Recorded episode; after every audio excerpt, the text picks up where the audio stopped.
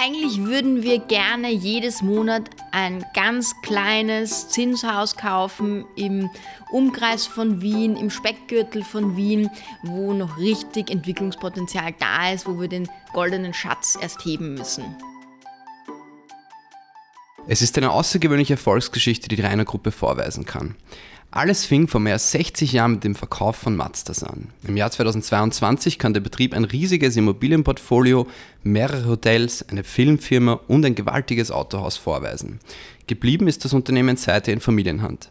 Drei Generationen führen es heute. Ja, mit Stefanie Ernst darf ich die zweitjüngste Geschäftsführerin äh, der Unternehmensgruppe in unserem Podcast heute begrüßen. Ja, vielen Dank, dass Sie heute dabei sind.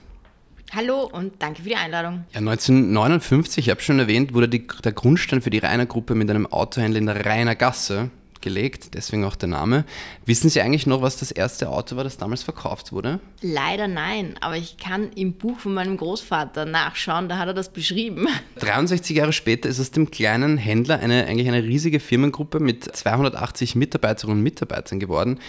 Was würden Sie sagen, waren eigentlich die wichtigsten drei Faktoren für diesen Erfolg? Recht einfach.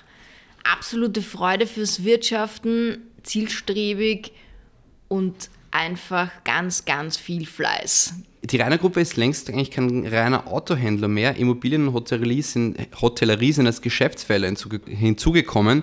Was waren eigentlich die Beweggründe für diese Unternehmenserweiterung? Großteils Zufall, Einerseits haben wir die Mobilie und die Immobilie, ähm, sind zwei Felder, die sich gut ergänzen. Eins von den beiden wird immer gut gehen, sagt man.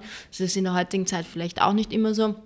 Aber ich sage, Hotellerie ist wirklich ein Zufall gewesen. Es ist eine Immobilie frei geworden und meine Familie hatte dann die gute Idee, probieren wir es doch einfach mal. Und können Sie auch sagen, wann zum Beispiel die Immobilien, also die Immobilienabteilung dazugekommen ist, in welchem Jahr circa? Also war das 20 Jahre, 30 Jahre nach der Gründung des Autohauses? Das war ungefähr aus der heutigen Zeit vor 15 Jahren. Die Rainer Gruppe ist auch heute noch ein Familienunternehmen in der mittlerweile dritten Generation.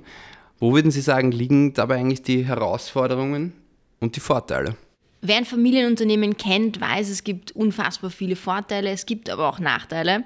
Und ich sage, die Nähe ist auch ein Vorteil und ein Nachteil zu jeweiligen Familienmitgliedern. Aber dadurch funktioniert es aber auch gut. Die Wege sind schnell, äh, die Entscheidungen sind schnell und wenn es kracht, geht es niemals an die Substanz. Ist auch gut. Ich will nur noch gleich zu Ihnen kommen. Sie haben mit 14, habe ich gelesen in einem Artikel, äh, bereits gewusst, dass Sie einmal Geschäftsführer einer Gruppe werden wollen. Woher kam eigentlich dieses Interesse?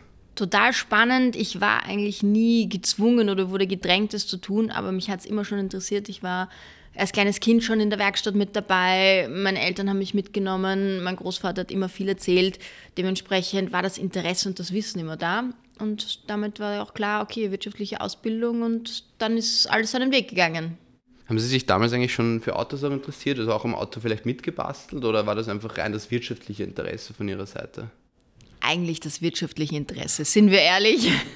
Ja, Ihr Schwerpunkt im Unternehmen liegt im Bereich Immobilien. Äh, mehr als 300.000 Quadratmeter in Form von Wohnungen, Büros und Gewerbeimmobilien zählen zu ihrem Portfolio. Was für ein Ankaufsprofil verfolgt die Rainer Gruppe eigentlich? Eigentlich würden wir gerne jedes Monat ein ganz kleines Zinshaus kaufen im Umkreis von Wien, im Speckgürtel von Wien, wo noch richtig Entwicklungspotenzial da ist, wo wir den goldenen Schatz erst heben müssen. Ja, die Immobilienbranche hat in den vergangenen Jahren ja eigentlich goldene Zeiten erlebt. Bei der Hotellerie war es aufgrund der Corona-Krise jetzt nicht ganz so optimal. 2022 konnte man den Menschen die Reiselust allerdings sehr deutlich anmerken. Wie war das eigentlich heuer bei Ihren Hotels? Wir starten jetzt Gott sei Dank wieder in tolle Zeiten. Corona-Zeit war so richtig für uns ein Dämpfer. Ich kann mich erinnern, ähm, wir sind eigentlich als Familie ziemlich allein im Büro gesessen und haben dann begonnen, Kurzarbeitsformulare auszudrucken, auszufüllen und sonstiges. Vorteil im Familienunternehmen, da gehst du einfach am Sonntag rein und machst das. Und das ist am Montag erledigt. Aber jetzt funktioniert es eigentlich großteils wieder sehr gut. Wir haben teilweise wieder ausgebuchte Hotels, planen auch ein neues Hotel in Budapest. Also es geht voran und es geht bergauf und das ist schön so. Äh, warum gerade Budapest? Ich habe gesehen, Sie haben sich generell schon ein bisschen mehr so in den Osten ausgebreitet. Ähm, woher kommt das Interesse in Budapest? In Budapest haben wir seit über 30 Jahren Liegenschaften und da hat sich jetzt angeboten, auf der Liegenschaft direkt an der Donau etwas zu entwickeln. Und Budapest ist eine wunderschöne Stadt. Und ich glaube, die braucht noch ein, ein reiner Hotel. Autos habe ich schon erwähnt, Hotels habe ich schon erwähnt und Immobilien habe ich jetzt auch erwähnt. Zuletzt aber auch den Film ist, ist Teil ihrer Unternehmensgruppe, und zwar die Kultfilm oder Kultfilm GmbH. Die gehört ebenso dazu. Mehr als 120 Produktionen wurden bereits veröffentlicht. Eine Oscar-Nominierung gab es für den Film Gebürtig. Und in einem der ersten Filme, habe ich gesehen, hat der Oscar-Preisträger Christoph Walz mitgespielt. War das die damalige Auswertung des Geschäftsfelds von Ihrem Vater, habe ich nachgelesen. War das eigentlich eine Entscheidung aus Leidenschaft oder war da ein bisschen auch wieder dieses Business-Gespür dahinter?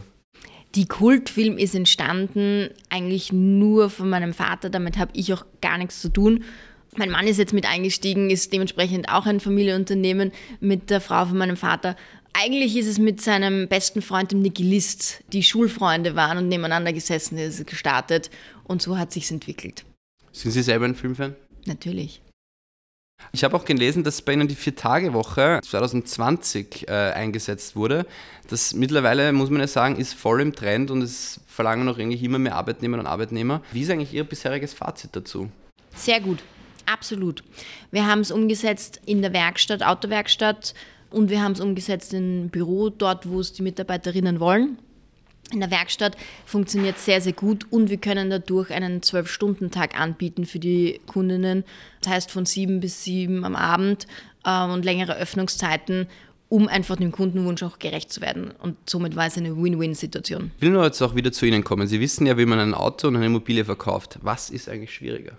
Ich glaube, das Auto zu verkaufen ist schwieriger. Oftmals haben wir bei Immobiliengeschäften mit Personen zu tun, die diese Transaktionen mehrmals im Jahr machen. Ein Auto kauft man aber nicht so oft in seinem Leben. Und das ist eigentlich der zweitgrößte Erwerb im Leben. Und dementsprechend finde ich, ist es emotionaler, ist es aufregender, ein Auto zu verkaufen. Ja, die Anfänge Ihres Unternehmens waren im vierten Bezirk, Ihre heutige Zentrale ist im vierten Bezirk und Sie sind seit 2018 WKO-Bezirksobfrau im vierten Bezirk. Was bietet eigentlich die Wiener an, dass Sie mit diesem Bezirk sich so verbunden fühlen? Seit 2001 sind wir hier mit unserer Zentrale und dementsprechend ist das die Basis. Ja, dann äh, komme ich dann eigentlich auch schon zu meiner letzten Frage. Das 70-jährige Überleben der Rainer Gruppe ist in sieben Jahren. Wo soll Ihr Unternehmen dann äh, stehen? Die Rainer Gruppe soll dann felsenfest, risikofrei in der Wirtschaft gut stehen. Das ist ein sehr schönes Schlusswort. Ich bedanke mich ganz herzlich äh, für das Gespräch. Ich sage danke. Ja, das war die 29. Folge des Podcasts Wohnen, Leben, Investieren. Falls Sie einmal einen Vorschlag für einen Gast haben, können Sie sich gerne bei daniel.koller.renity.com melden. Über Feedback bzw. Kritik würde ich mich auch sehr freuen. Sie können mir das entweder direkt per Mail zukommen lassen oder uns auch direkt bei Apple Podcasts bzw. Spotify bewerten. Das war's von meiner Seite. Ich wünsche noch eine gute Woche. Die nächste Folge erscheint in Bälde.